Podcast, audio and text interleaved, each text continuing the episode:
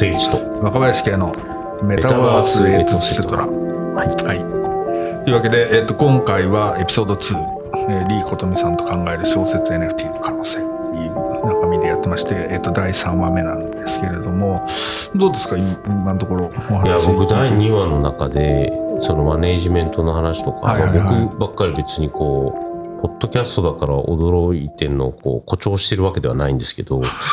なんか美術業界とか音楽業界とかと、もう文芸業界のあり方が違いすぎて、うん。だいぶ僕はびっくりしてるんですけど、うん。聞いてる方々いかがでしょうか？まあ、どうなんですかね。まあ、相変わらず松本清張みたいな人、作家さんっていうとね、着物着てるみたいなね。そうそうそうそう 着物ってどういう、どういうことですか？なんか、ねほら、松本清張書斎にいると。時なんか着物あ着てるみたいな。あ、そうなんだ。えそうそうそう。着物っていうか、あの、えなんて言ったらいいのさ家で着るみたいなやつね。寒いサムエというよりはもうちょい着物。着物ですね。着物あそうなんだ帯締めて。ででも、庭に2匹鯉がいて、こう、餌あげてるみたいな。それちょっと違うか。まあ、いいんですけど。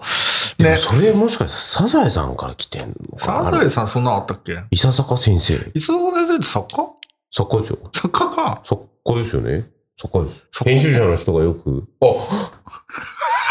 え、何助くんでしたっけ？あ、そんなのいタたっけ？ラちゃんのお父さんが編集者ですよ。あれ？タラちゃんって誰だっけ？ちょっと待って、俺あの家族いまいち分かってない。まあちょっとこれやめておき ましょう。でも、そうか。身近な、一番身近な編集者っていうと、サザエさんにいるのか。うん。だから、あの、着物着て、盆栽やって、あ、そうかそうか、作家先生がね。はい、万年筆持って400字のうん原稿をリアルに書いて、バラバラってこう、丸いめてつの時代だよ。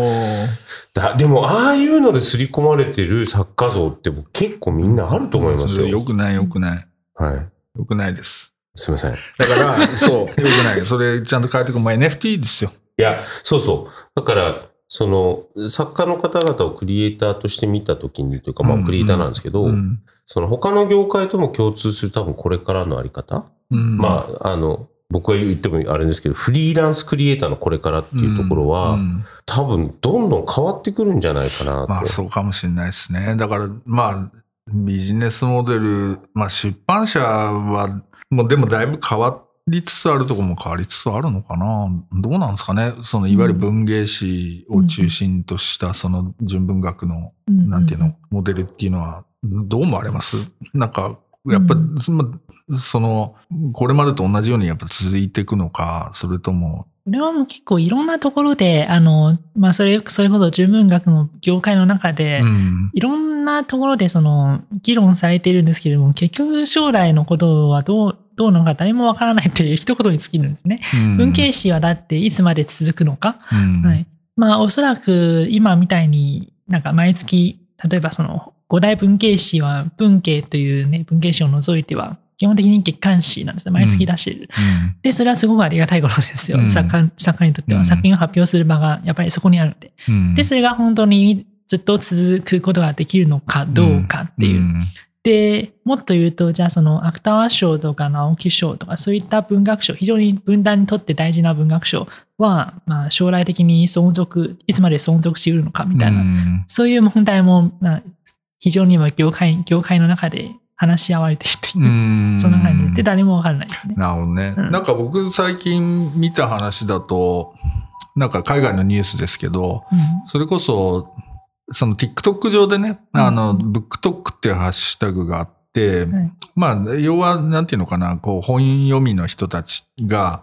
自分の好きな本を TikTok 上で紹介していくみたいなのが、実は結構はい、かなり、なんていうのかな、強い影響力を持っていて、はいまあ、必ずしも、その、いわゆる純文学というか、本当に文芸っていうものよりはもうちょっと、なんて言うんだろうな。こう、まあもしかしたら自己啓発っぽいものとかが強いんだろうとは思うんですけど、ただそういうところでバイラルしたものは結構そのニューヨークタイムズのベストセラーにランクインしていくみたいなことがあって、それこそ本を読むっていう行為に人がどうやって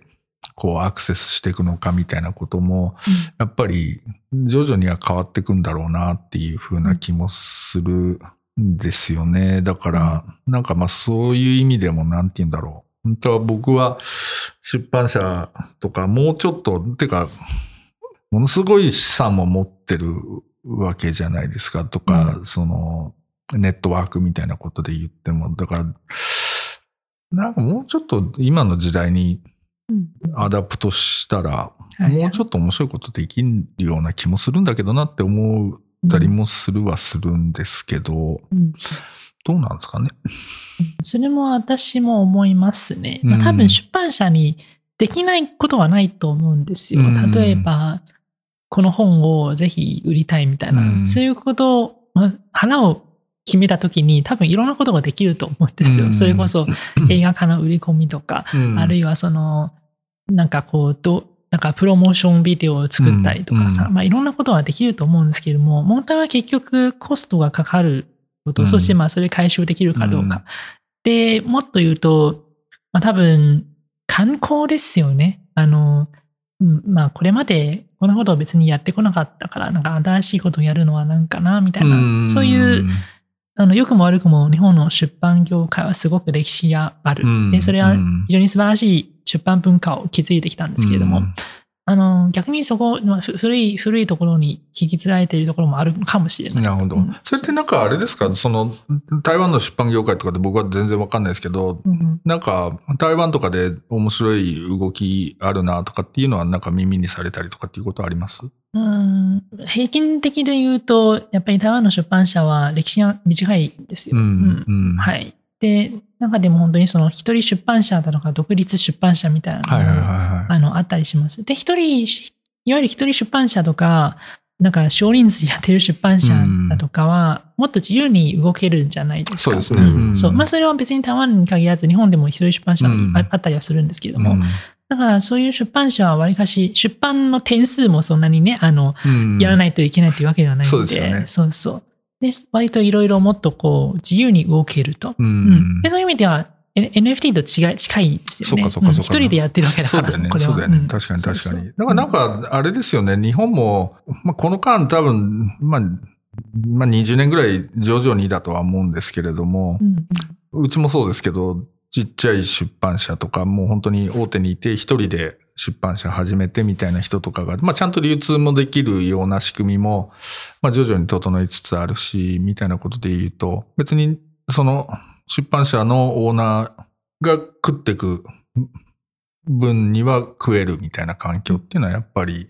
まあ新しく、まあ整備されつつあるかなっていうふうな気はするので、うん。それは僕は本当にき期待してるところではあるんですけちなどね。みに今ので質問なんですけど、そそれって、流通って言ってるのは紙媒体ですか？それともまあ基本的に紙デジタルですか？紙ですか？紙。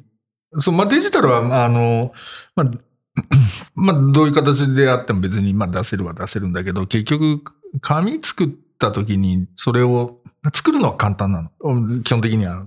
一定のお金さえあれば、しかもそんなに高くはないので制作費って。なので、ただ問題はそれをどう日本中の流通させ書。店にあれするかっていう。だからね、今で言うと多分そのインディペンデントな出版社ができてきて、いろんか各地方地方に本当にインディペンデントな本屋さんみたいのがで出てきていて、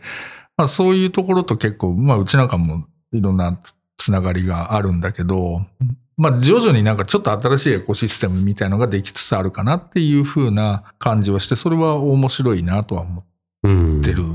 ところだけどね。そうですよね。うん。いや、そちょっと NFT の話に近くなるのかなと思うんですけど、それってやっぱりこう、まあ、若林さんとか D さんとか、もうファンだからこそうん、そのし、その書店も扱いたいってなるわけじゃないですか。で、今回第3話のそのフリーランスクリエイターがこれから、まあ、これって文字書いてる人、美術作家、デザイナー。で、NFT とかって、その、まあ、ディセントライズって言われる、うん要は、超分散型にやると、うんまあ、第1話でも、まあ、前回でも言いましたけど、その100人のクリエイ、まあ、熱狂的なファンによってす、こう、支えられる。だけど、その熱狂的なファンっていうのも、もうもう一段こう進めると、実は、その人たちも、ある程度のプロフェッションはあって、うん。例えばその人が出版社であったりとか、もしかしたら書店の人だったりとか、もしくは広告代理店に勤めてるとか、ももっと解像度高く見えていけると、その人たちから何かまたネットワークが広がる可能性って大いにあるじゃないですか。うん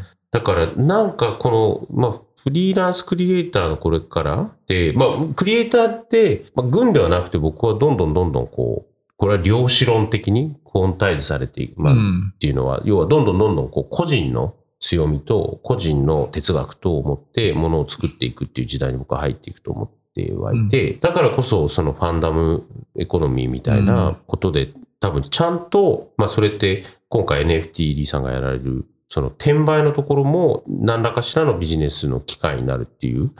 風にはまあ大きくシフトしていくような気がするんですけどね。だから、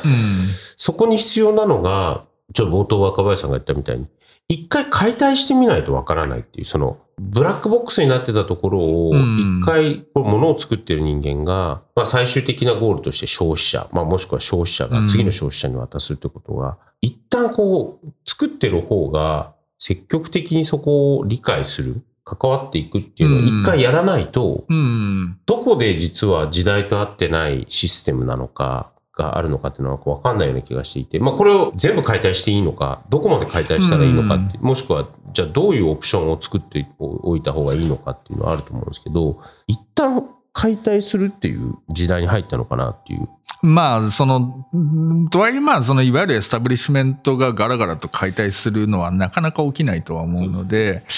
まあ、その外でやる人たちっていうのがどれだけ増えるかっていうことが結構、俺は大事かなっていうふうな気はしていて、ただその時に、まあ今斉藤さんの話のあれで言うと、多分なんかその、例えばインディペンデントのパブリッシャーは、インディペンデントのパブリッシャー、そこのファンみたいなのがやっぱりつくのが結構大事だったりはするじゃない？で、で、そこと例えば付き合いのある本屋さんっていうのは、まあ、いわゆる本当にコミュニティビジネスだから、特に地方とか行くと、やっぱそこのファンがいるわけでね。だから固定のファンがいて、で、なんつうの、この店がおすすめしてるもんだったら安心だなと思って買う人がいるみたいなことっていうのがあり、で、一方でその本当にクレーターである作家さんみたいのがいて、で、その、まだ、まあ出版社がいて、まあ別に作家さんとその店とかっていうのが直接でやったりしていいと思うんだけど、その、なんていうのかな、なんかそういうちっちゃいファンコミュニティみたいなものが、その、お互いのファンコミュニティをシェアし合うみたいな状況になっていくみたいなのっていうのが、まあ本当はいいんだろうなっていうふうな気はするけど、ね。ただどっちにしろちっちゃいビジネスだけどね、それはね。それファンが共有するっていうのは僕は大事かなと思うんですけど、なそうなると、まあさっきちょっと、あの、これオフラインでお話ししてた、うん。その、一発当てようみたいな、うん。昔の音楽業界で言うと、いわゆるミリオンセラーみたいな、うん。要は、一発出したら大丈夫っていうやつってあったわけじゃないですか。うんなんかそういうものがよくミュージシャンと話すと、そういう、まあ今って売り方ではないっていう。うん。ただ、作ってる方がちょうどいい経済圏にいる。それって、その、なんていうの生活をこうどんどんどんどん低くしていくわけでもなく、うん。なんか、まあ、僕がそう思い描いてしまってきた小説家像というか、あの、作家像みたいな、ものすごい豪邸に住んでみたいので、うまあそういう人ももちろんあうんのいると思うんですけど、いきなりそういう風じゃなくて、要はちょうどいいものづくり、うんこれは社会に対してどういう反応があって、それをフィードバックを受けてまた次の創作にうん。向かうみたいなことになっていくのかなとうん思ってはいるんですけど。いわゆるうんメガヒットみたいなものっていうのは、あるはあると思うのね。うん。それはあります。そう。で、それは、は別に、あの、まあ、それがなくなるのもつまんないっちゃつまんないところもあるので、別にそれは良くて、ただ、結局、まあ、みんながそれを目指さなきゃいけないっていう環境は相当いびつだっていう話は、まず前提としてはあるかなっていう気がするのと、まあ、どれだけなんていうのかな、その、自分、例えば、リーさんだったら、その、なんか自分が営みたい生活のある種のレベル感みたいなことと、なんかその、自分が表現したいことみたいなのっていうのの、ちゃんとこう、が、ちゃんとアラインするっていうか、なんかちゃんとうん。揃うみたいなことっていうのが大事で、しかもそれをじ自分でなんかどれだけコントロールできるのかっていうふうなことがなんか大事なのかなっていうふうな気はしますよね。だからうん、ある制度上の問題で、なんかもうちょっとこういうことやりたいのにとかって言って規制されちゃうことがないっていう状態が、それこそこういう NFT とかっていうのがもたらす一個の可能性かなっていうふうな、ね。そう思いますね。うはい。ん。まあなんか、そう、あの、別に今の状況、なんか誰でも、例えば漫画家だとみんな、鬼滅の刃を目指さないといけないとか、そういうわけではないし、うん小説家、純文学の小説家だとみんな、あの、コンビニ人間、火花、えーその、おしんお湯みたいな、あの、そういう、そういうメガヒットを出さないといけないというようなプレッシャーがあるわけではない。別に、うんそういうプレッシャーはない。だから、あんまり売れなくても、あの、細々と書ける環境は今はあるのは、うん。あるんですよん。そこはすごくいいと思います。うんはい、で、ただまあ、その、なんか、特に出版業界、あるいは文芸業界だと、このままだと先細りするかもしれない、あまあ、その、その可能性は高いんですよね。うん。中で、かもしれない中で、じゃあ本当にこれからも書き続けるためにはどうすればいいのかという、どういったその仕掛けができるのかみたいな、えーそういうことはやっぱり、多分私に限らず、あの、皆さん、作家の皆さん、こうなんかこう、多くの方々ね、多分考えてると思うんですよ。うんうんそう。で、もちろんヒントはいろいろあるんですよ。なあの、NFT とかも一つ、あの、手段の一つです。うんあの、そういう試みを、試みもあってもいいんじゃないかなっていう感じで、今回やったんですけれども、あの他に他だと例えばその、まあ、いわゆるファンクラブだとか、うんあの、オンラインサロンみたいな。いなね。そうそうそう。んこれは本当に作家業界、文芸業界の中では多分ないんですよね。はい。あの、ねそういう文化は、はい。文化というか、まあそういう、そもそもマネージャーとか、その、どっかの事務所に所属してとか、そういうわけではないので、作家というのは。だから、そのファンクラブを運営するにも、多分お金とマンパワーがかかるんですよね。で、そういうことを作家一人でできるわけじゃないし。うん。だから今は多分そういうふうにはなっていない。そういうことはない。ただ、まあそういうことをやるハードルは確かにインターネットの登場によって下がっているんですよね。うんうんうん YouTuber とかうんその自由にそのオンラインサロンみたいなことをやれるみたいな。うんだから、ひょっとしたら一つの、まあ、突破口あるいは可能性なのかもしれないし、そうならない可能性もああ、るかそうもしれない。ですよね。うんそうで、なんかノートみたいなね、本当に誰でも自由に文章、うん記事を発表できるプラットフォームがうんできて、で、そしてそ、そこでその記事を単体で売ったりとか、あるいはそのマガジンみたいな形で定期的に記事を出してあの売るみたいな。うんで、そこから収入を得ている、その文筆業界の方もいたりするんですよ。うんで、それも新しいビジネスモデルではある。うんつまり、伝統的なそういう原稿料と印税に頼らず、あの、いわゆるファンタムエコノミーというもので生きている分泌業の方も、まあ実際には出ている。はい。うんで、私はどっちかというとまだ伝統の方ですよね。あの、うん基本的には印税と原稿料。はい。うんという感じで、まあ可能性はいろいろあるんですけれども、ただ、あの、どれが結局その突破口になるのかというのは今のところわからない。まあそうですよね。はいまああと、やっぱ向き不向きみたいなのはありますよね。そうそうそうどうしてもね。そのみんなで、みんながオンラインサロンやるみたいなんで、無理してやるもんでもないからさ。そうそうそうそううんだからやっぱりそれはモチベーションみたいなことうんもやっぱり大事だし、うんまああとちょっと僕がなんか割と気になるのは、なんかその、いわゆるインターネットによってこれまで中抜きしていた、別に必ずしもなそれなりの価値もあったんだけど、まあ中抜きしていた人たち不要になるよねって話は最初から言われててる話なんだけれども、まあ、とはいえ、例えばその、まあ、僕文芸の仕事はやったことないんでわかんないですけど、その、結局作家が、例えば作品を書きましたって言った時に最初に読むのが担当編集者じゃないですか。で、その人たちのフィードバックっていうのは、まあ、ある意味、極めて重要な意味をはいはい。持つものだと思ったりするんですけど、なんか、その役割で、つまり、くいわゆるその、ぎゅっと、その集中して、その作り上げた作品みたいなものっていうのを、どっかでその客観視する必要っていうのが多分あって、それって必ずしもひ一人でやってると難しいじゃないですか。はいはい。で、その辺ってなんかぜ全部がセルフプロデュースで可能だっていう気もしないんですけど、ん。その辺ってどうどう思われます？本当にその通りだと思います。だってその小説は一人で書けるんですけれども、編集者とのやり取りの中でさらに磨きがかかったりとか、うん。あるいは校閲者の段階でその表現、細かい表現のチェックだとか、うん。あの、誤字だ、筋だとか、ね。まあそうですよね。そういう、そういうのももちろんすごく大事で、うん。で、それがあるのとないのとで、やっぱ結構違うと思うんですよ。うん。なので、あの、編集者、校閲者に私はすごく助かっているわけで、うん。うん、そう、そ、そこはすごく価値がある仕事だと思っています。そうですよね。うんだからそうなってきたときに、あまずそその前提の上で、例ええば要するにこれから起きていく、その、いわゆる、じゃあ直接もう作家さんの方で NFT で売ろうみたいな話が出てくると、どっちかというとその作家さん側に、ある意味編集者、を兼ねてっていう意味ですか？いや、その、さ作あ、家の、要するに隣に、あの、要するに一種の、うん。っていうのは、必ずしもその出版社と作家って、うんうん。やっぱり担当編集者ってやっぱ出版社の人間なので、うん必ずしも理解が一致しない場面っていうのが結構あるたりもするんですよ。だけどそれを多分その作家主体のプロジェクトでやっていくとなると、その、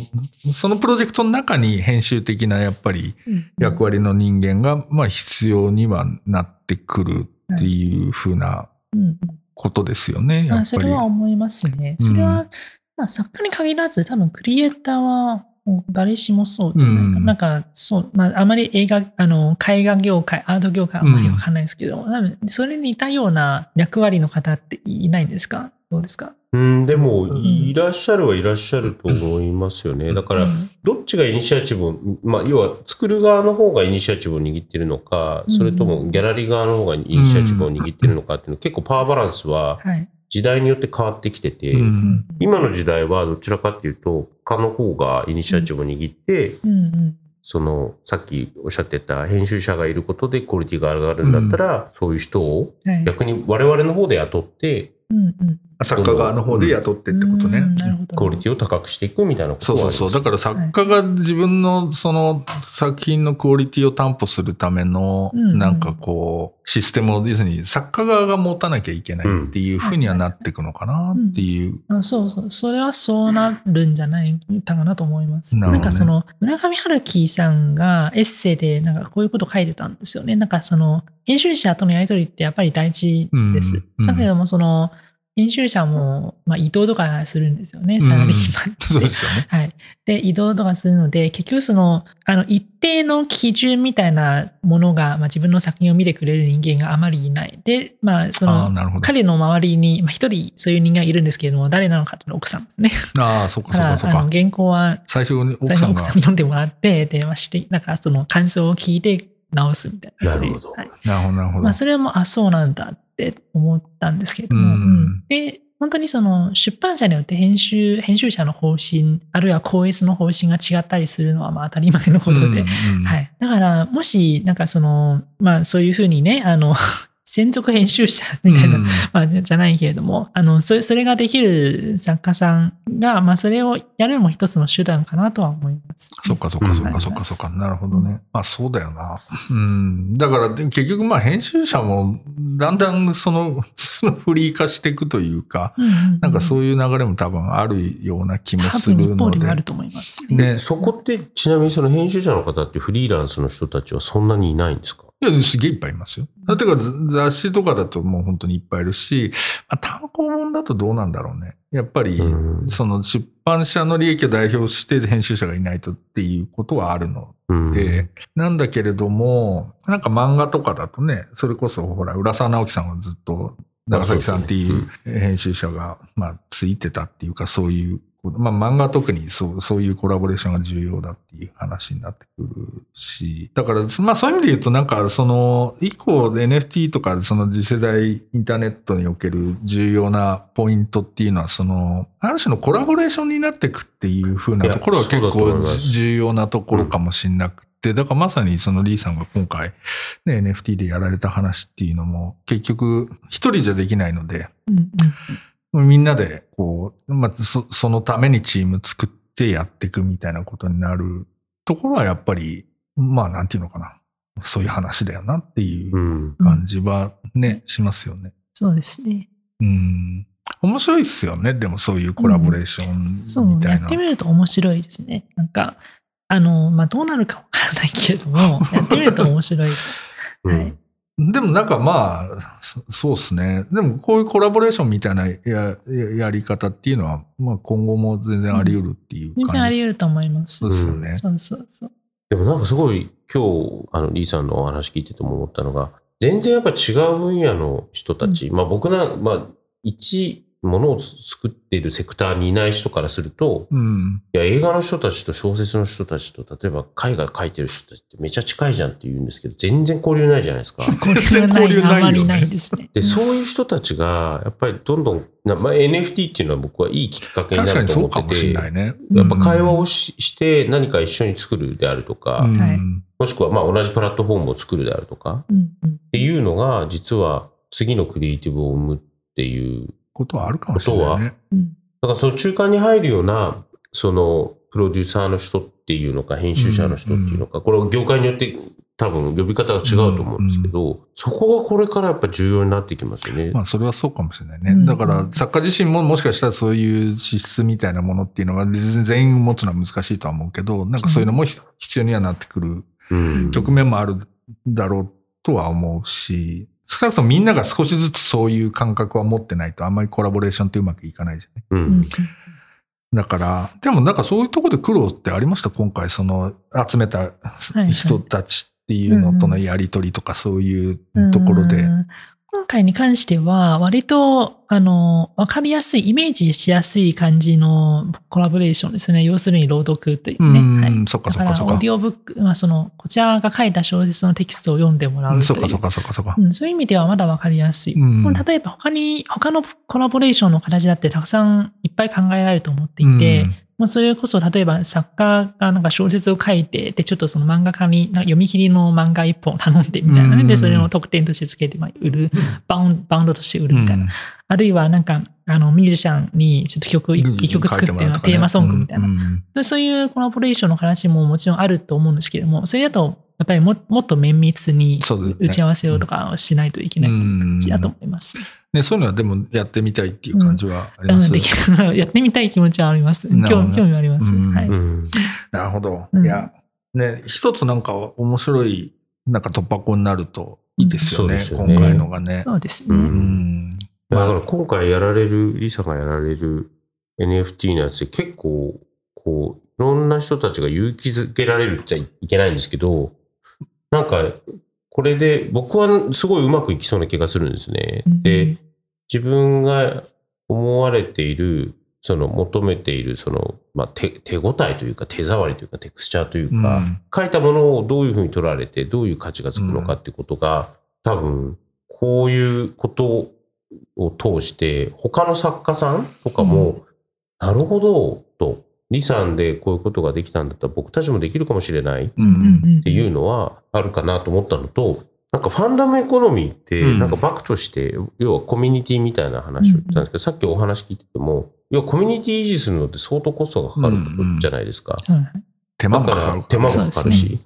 だからまあ物をつ作り続けるっていうのにどれだけ専念するかで、うん。まあ物を作ったものに対してのそのコミュニティができていくと思うんですけど、うん。それをやるためにはやっぱりこう、中間にいるプロデューサーみたいな人たちがファンダムを本当に回すっていう意味では、前に僕若林さんがちょっと別のところのレクチャーでだいぶ前ですけど、これからいろんな人たちがフリーランス化していくって話をしてたじゃないですか。。うんで、パーセンテージがどんどん、まあ、うん欧米とかってね非常にパーセンテージ高いんですけどうん、